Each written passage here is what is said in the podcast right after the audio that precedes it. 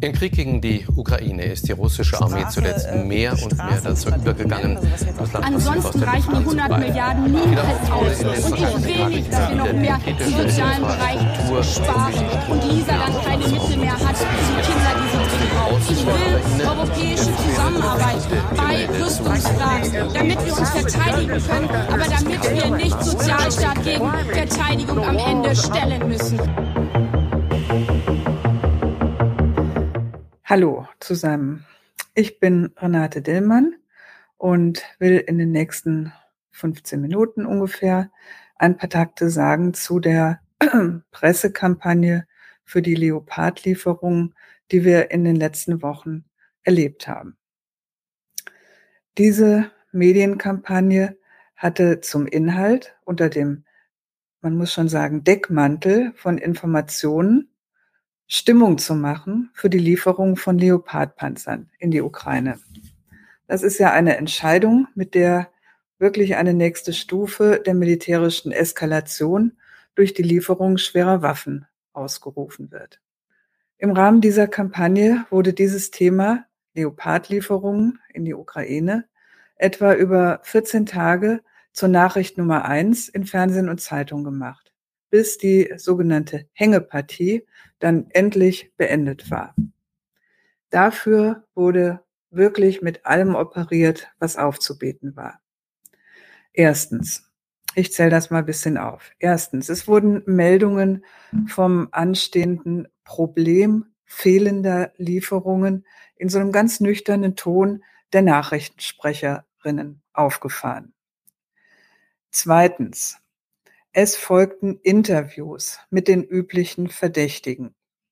FDP-Oberfeldwebel Strack-Zimmermann natürlich gleich an vorderster Front und das mehrfach, aber auch Oppositionsführer Merz oder ähm, Koalitionspolitiker, die bereit waren, ihr unfassbares Unverständnis über diesen zaudernden Kanzler in Worte zu fassen.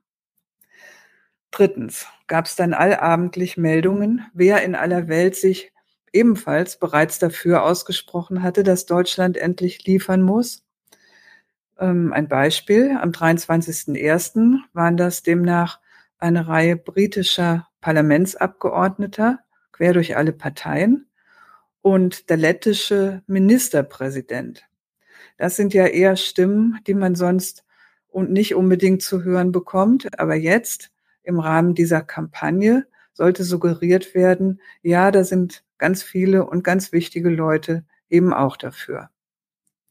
Viertens gab es dann eine ganze Reihe von Artikeln, die ausführlich darüber unterrichtet haben, wie toll der Leopardpanzer ist und was dieses deutsche Kriegsgerät alles kann.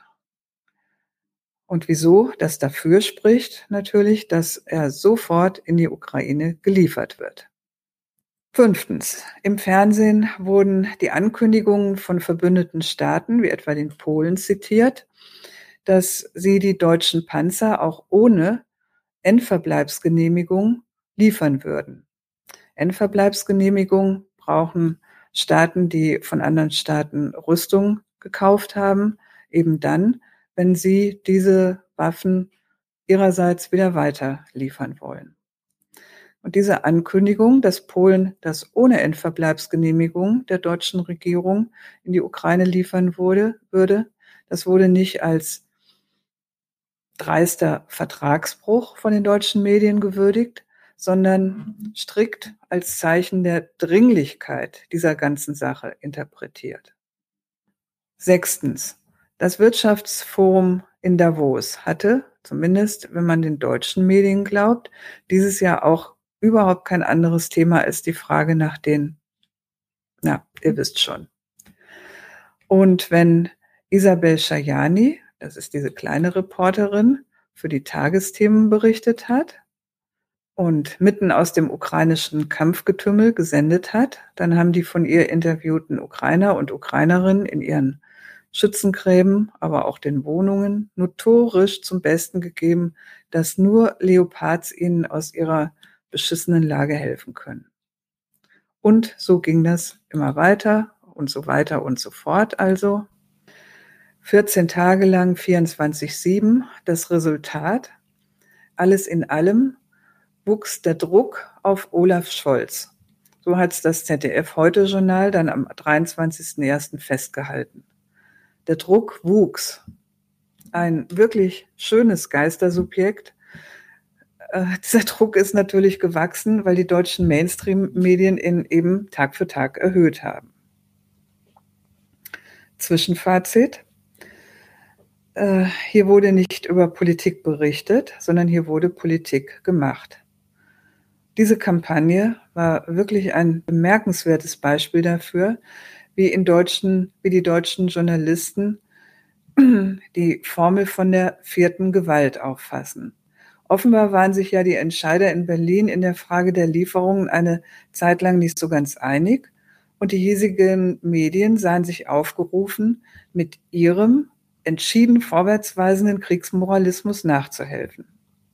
In dem Zusammenhang ist es vielleicht auch angebracht, sich mal an das vergangene Jahr 2022 zu erinnern, sprich daran, wie die Berichterstattung zum Ukraine-Krieg bisher aussah.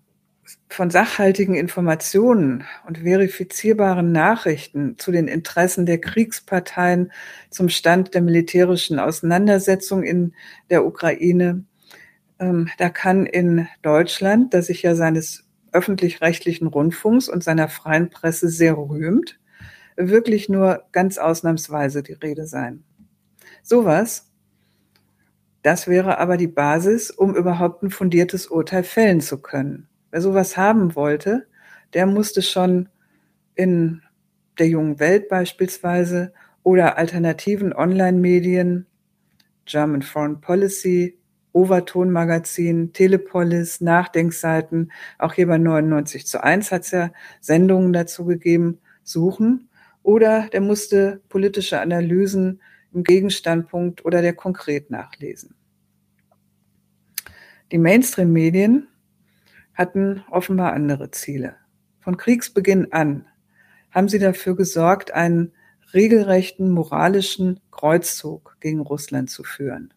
Und in diesem Kreuzzug, da stehen nicht Staaten gegeneinander mit ihren Interessen und ihren Waffen, sondern da steht Gut gegen Böse, die Freiheit gegen die Repression, unsere westliche Lebensart gegen die slawische Homophobie, die gediegenen Regeln und Werte des Westens gegen einen vielleicht gewählten, das hat man auch manchmal gesagt, aber egal, Autokraten, Putin oder den Irren aus dem Kreml beziehungsweise den Massenmörder, wie man ihn zwischenzeitlich auch alles genannt hat.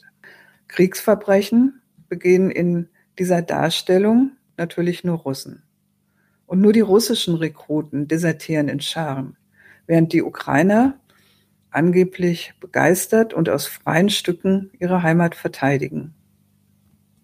Klammer auf, seltsam vielleicht, dass die Ukraine ein Gesetz zur Zwangsrekrutierung aller Männer zwischen 18 und 60 erlassen hat.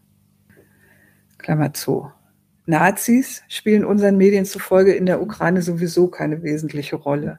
Und die Demokratie in diesem Land ist, anders als die im schlimmen Russland, lupenrein. Dass im letzten Jahr elf weitere Parteien, die Kommunistische Partei, die größte Oppositionspartei, ähm, hatte es schon 2014 erwischt. Also elf weitere Parteien wurden im letzten Jahr verboten, die Medien des Landes völlig gleichgeschaltet und geringste Zweifel an den offiziellen Aussagen, die reichen in der Ukraine dafür aus, um strafrechtlich verurteilt zu werden. All das ist den deutschen Medien angesichts des ganzen Kriegstrubels wohl irgendwie so durchgerutscht.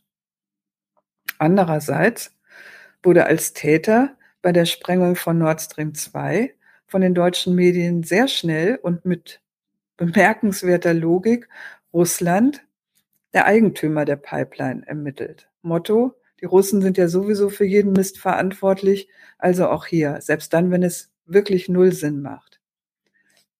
Ebenso bemerkenswert, dass in Deutschland die Anweisung der Bundesregierung im Sinne des Staatswohls könnten hier keine weiteren Auskünfte erfolgen, von unseren unbeugsam der Wahrheit verpflichteten Journalistinnen einfach so geschluckt wurde.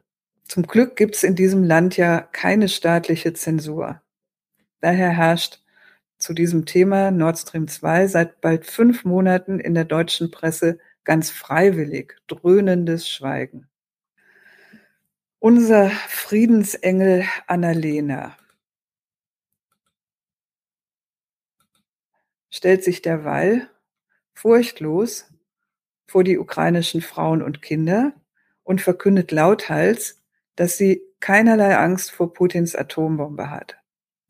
Und sowas das ist für die Qualitätspresse hier überhaupt kein Anlass, mal irgendwie kritisch nachzufragen, äh, um was für ein Geisteszustand es sich bei der Außenministerin da eigentlich handelt. Stattdessen unterstützt man sie lieber bei den bereits üblichen Umdefinitionen. Wenn man Annalena Baerbock folgt, dann ist es ja so, dass unsere Waffen ähm, weder böse noch tödlich sind, sondern unsere Waffen Leben schützen. Und da wir ja bei den Waffengattungen inzwischen ordentlich vorangekommen sind, gilt inzwischen, je mehr Panzer und je tollere Panzer, desto mehr Leben schützen sie. Und jegliches Zögern empfindet man in den deutschen Redaktionen deshalb prinzipiell als völlig unverständlich. So, das, was ich jetzt nochmal zusammengefasst habe, das war also der wirklich bereits sehr gut vorbereitete Boden, auf dem die deutschen Medien dann für mehr deutsche Panzer für die Ukraine ins Feld gezogen sind. Kanzler Scholz hatte 14 Tage lang wieder einmal keine gute Presse.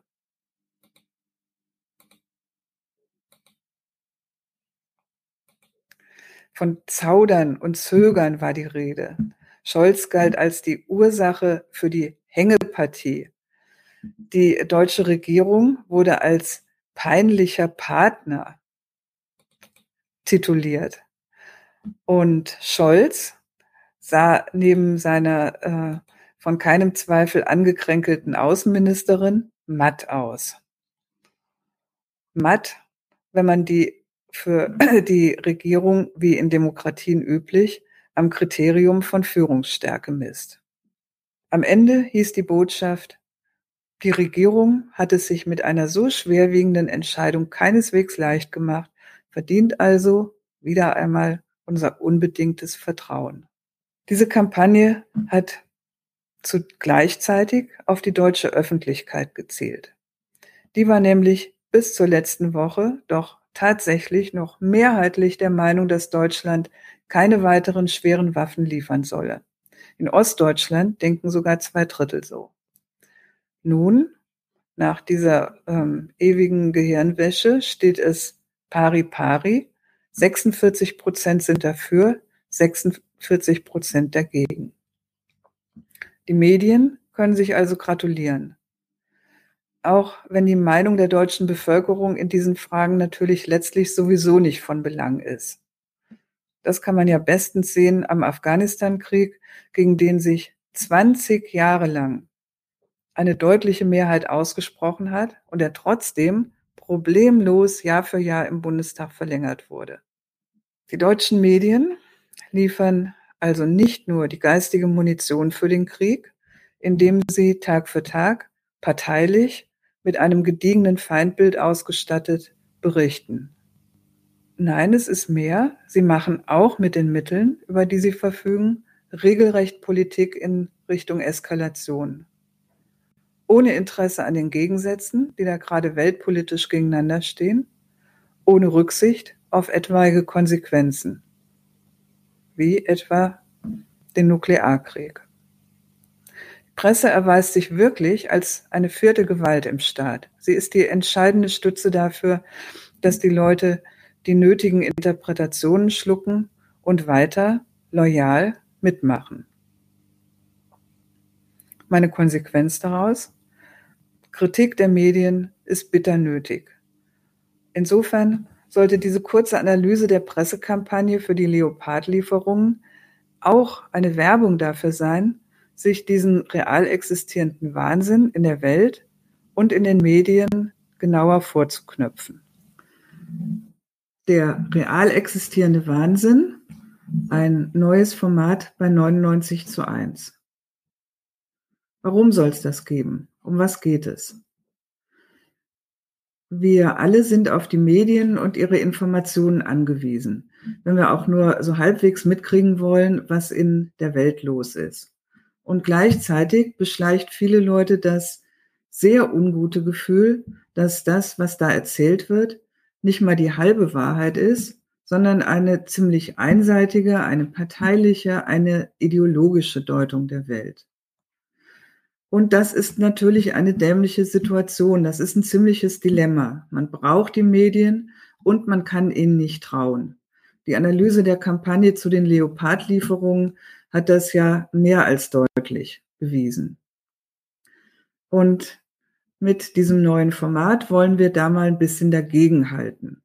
Den Anfang machen sollen ein paar Überlegungen, wie man diesen Meldungen in den Medien vielleicht etwas besser gewappnet gegenübertreten kann.